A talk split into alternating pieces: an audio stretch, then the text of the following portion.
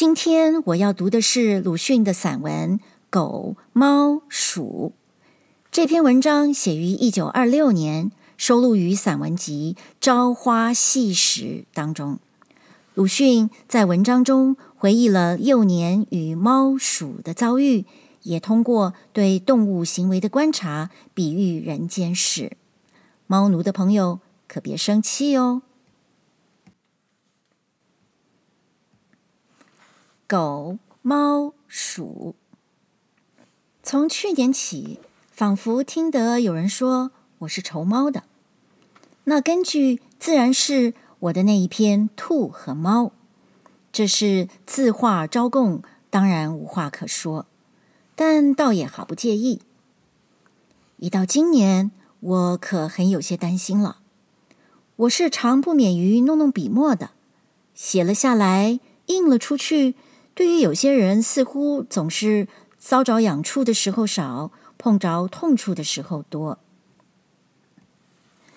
万一不谨，甚而至于得罪了名人或名教授，或者更甚而至于得罪了负有指导青年责任的前辈之流，可就危险已极。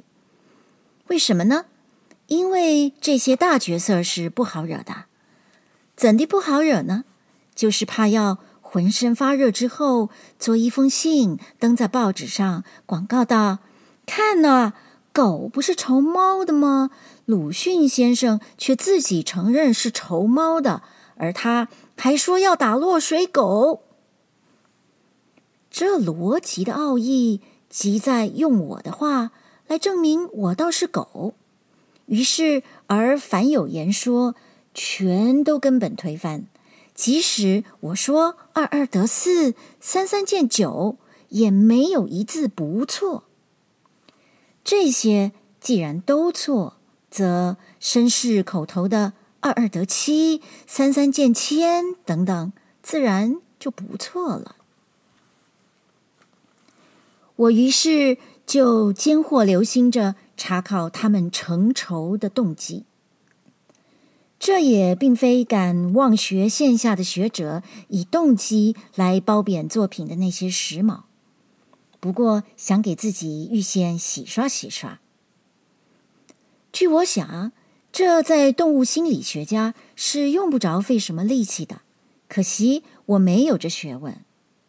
后来在谭哈特博士的《自然史的国民童话》里，总算发现了那原因了。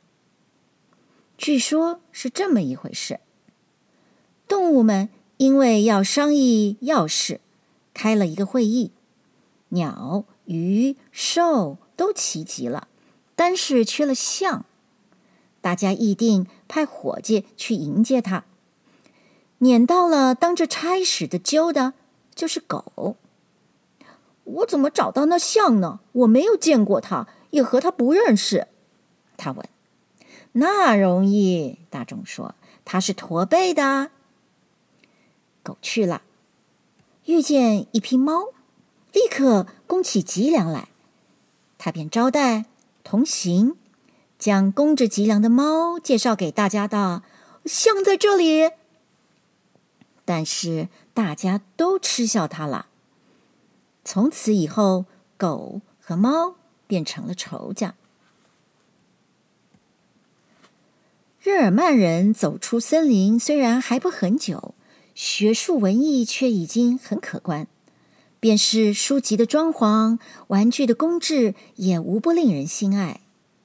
独有这一篇童话，却实在不漂亮，结怨也结得没有意思。猫的弓起脊梁，并不是稀图冒充，故意摆架子的，其咎却在狗的自己没眼力。然而，原因也总可以算作一个原因。我的仇猫是和这大大两样的。其实，人情之变本不必这样演。在动物界，虽然并不如古人所幻想的那样舒适自由，可是露苏所做的事总比人间少。他们是性认情，对就对，错就错。不说一句分辨话，虫居也许是不干净的，但他们并没有自命清高。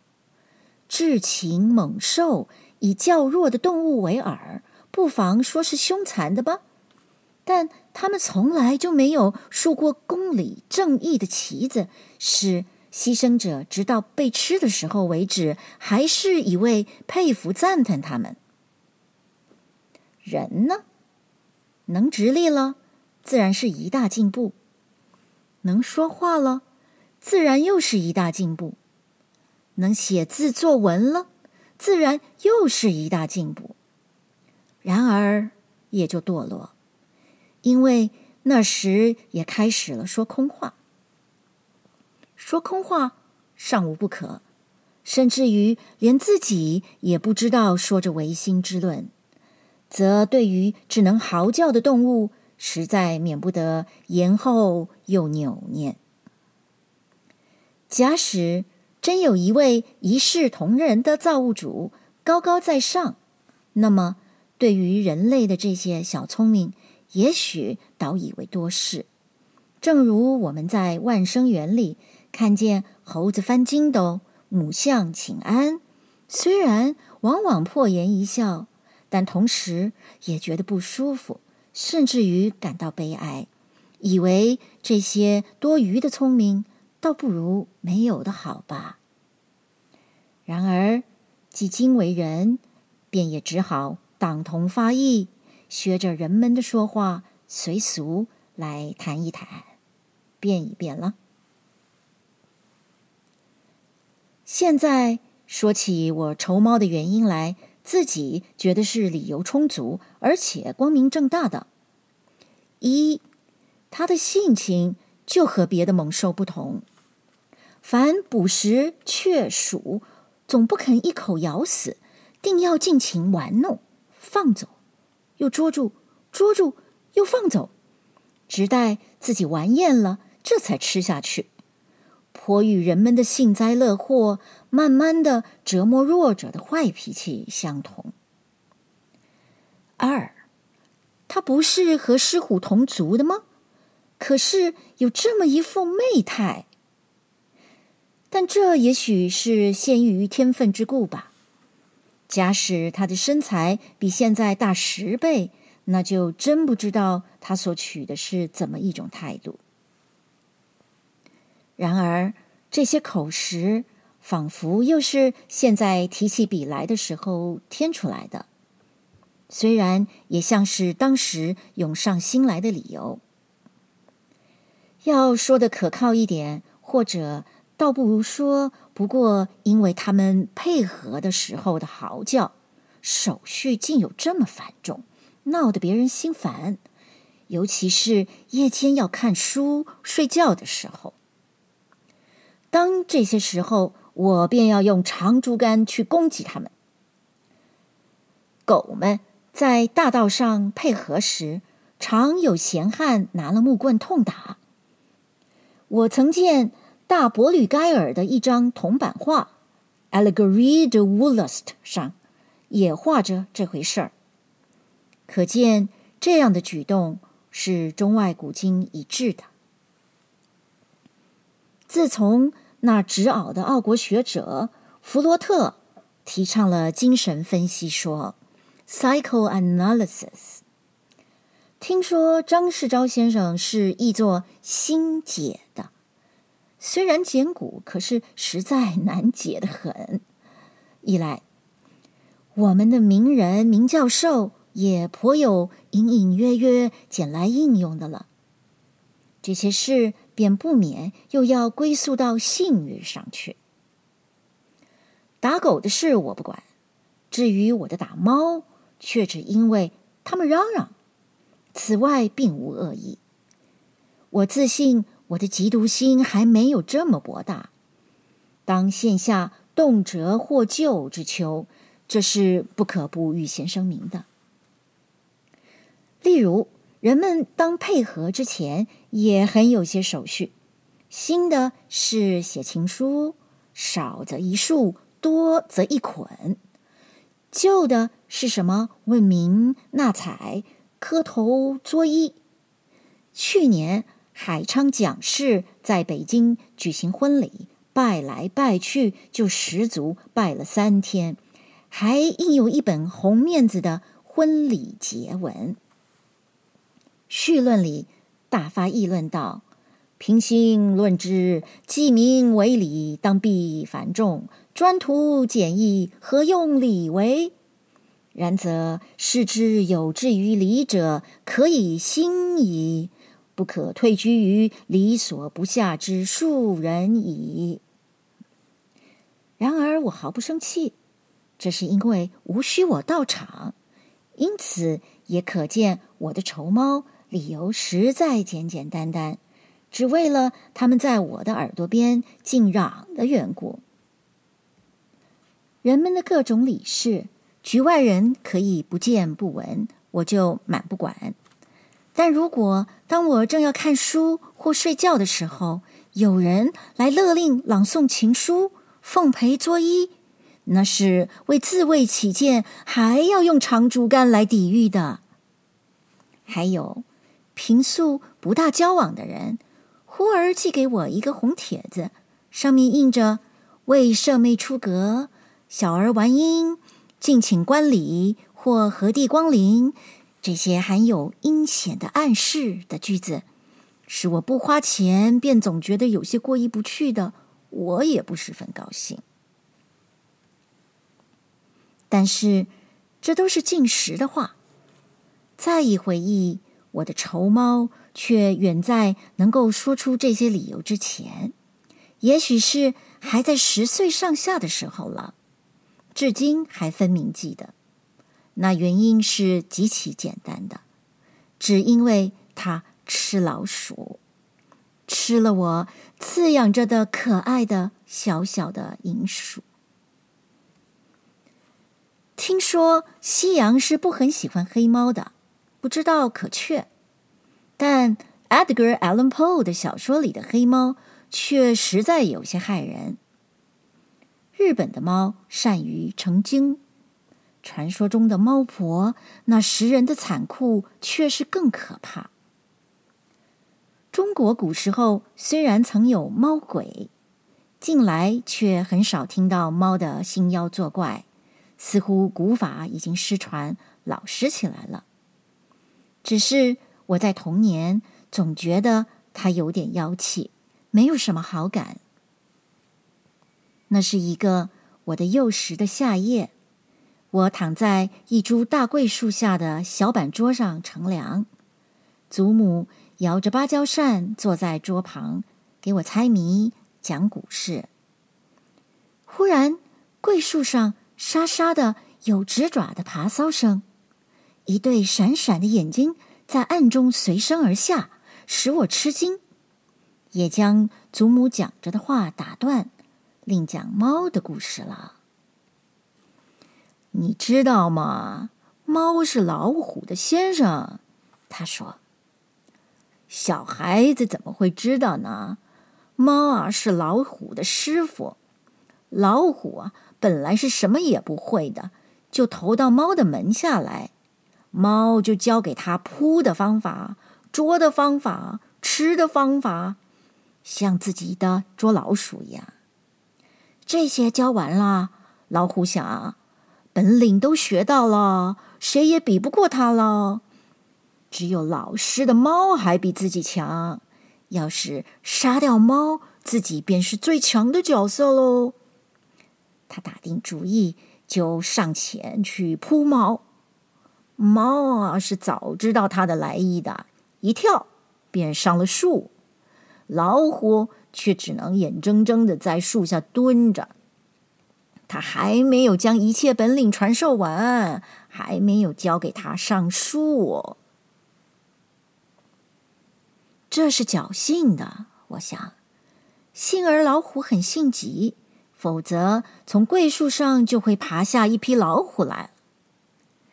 然而究竟很怕人，我要进屋子里睡觉去了。夜色更加黯然，桂叶瑟瑟的作响，微风也吹动了。想来草席定以为凉，躺着也不至于烦得翻来覆去了。几百年的老屋中的豆油灯的微光下，是老鼠跳梁的事件。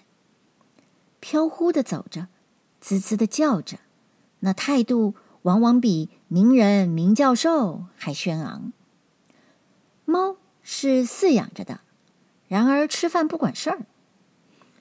祖母他们虽然常恨鼠子们捏破了香柜，偷吃了东西，我却以为这算不得什么大罪，也和我不相干。况且这类坏事大概是大个子的老鼠做的，绝不能够诬陷到我所爱的小鼠身上去。这类小鼠大抵在地上走动，只有拇指那么大，也不很畏惧人。我们那里叫它银鼠，与专住在屋上的伟大者是两种。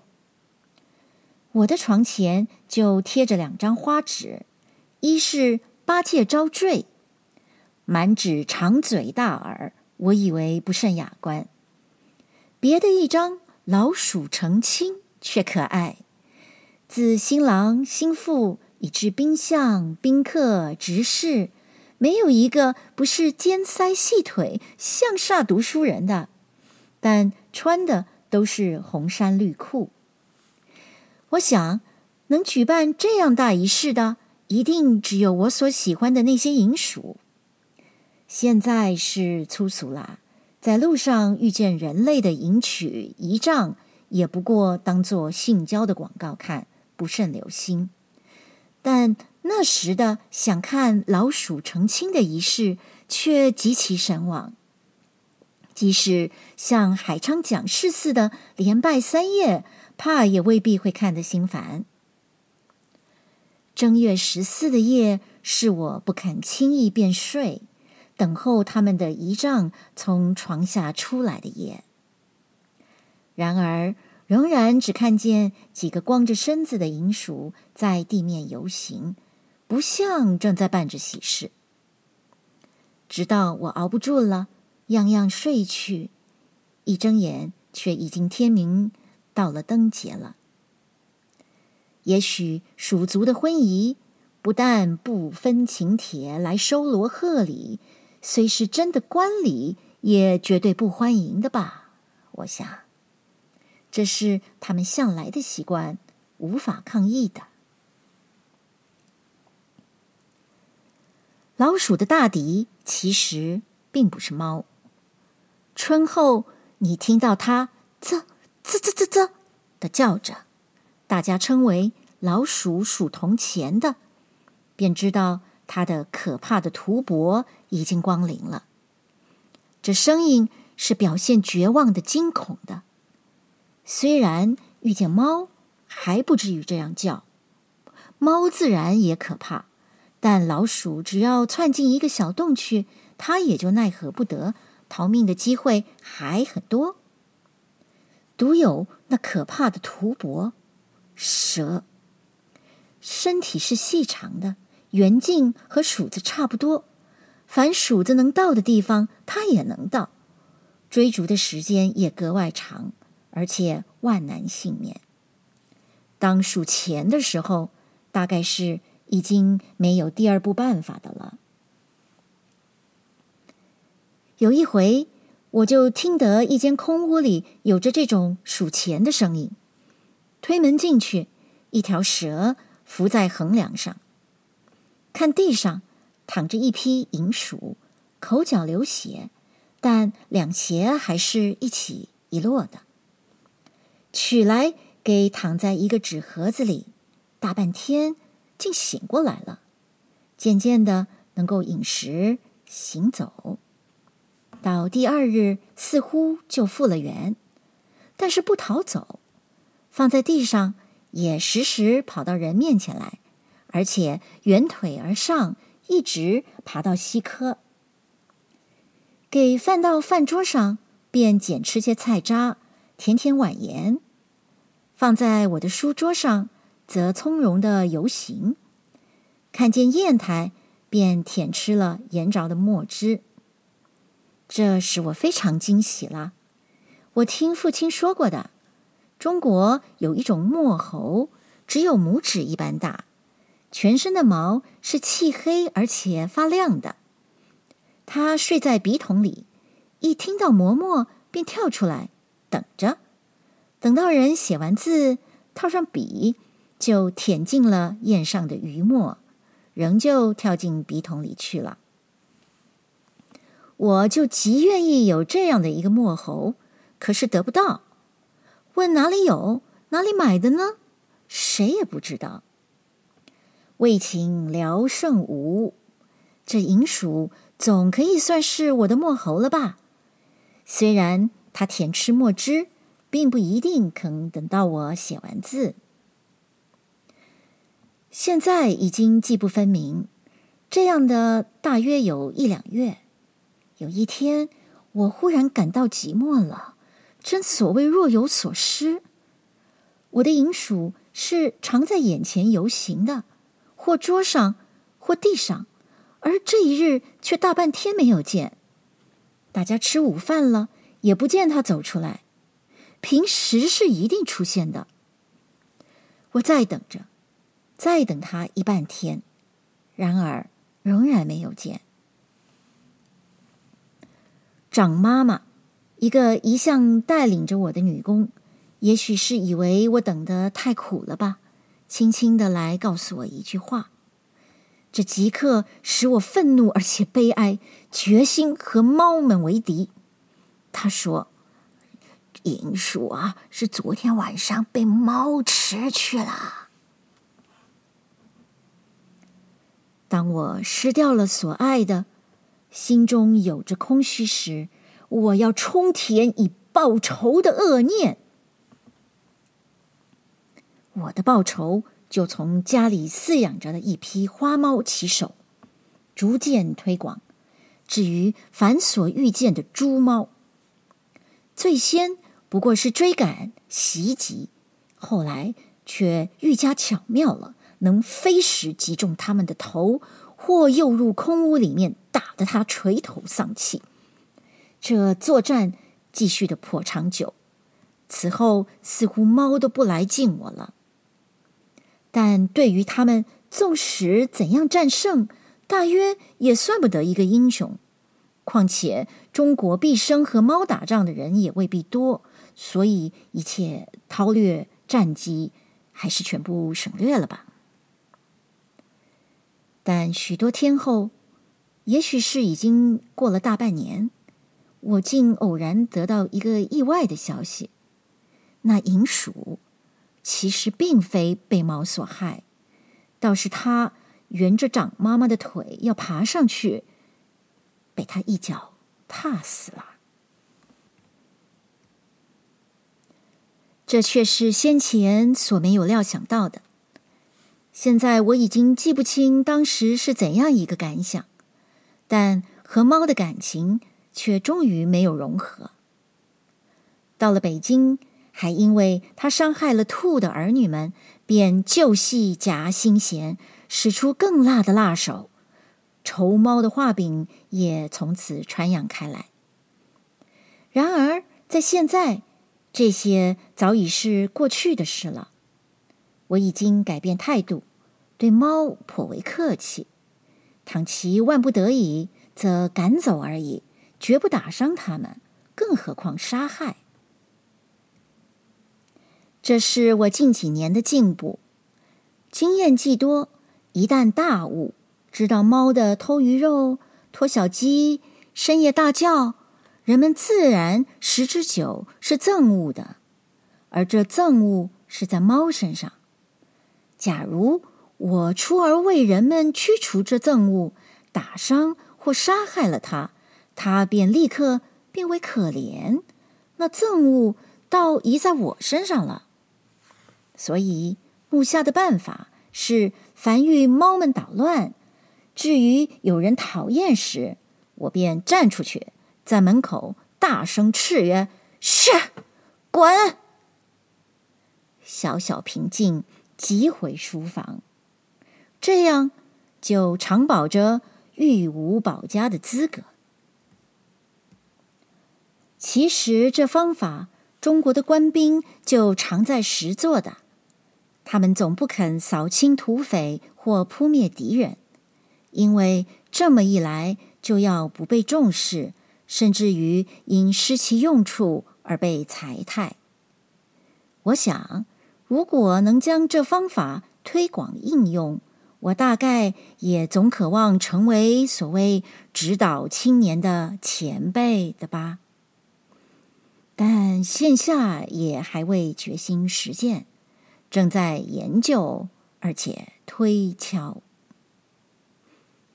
一九二六年二月二十一日。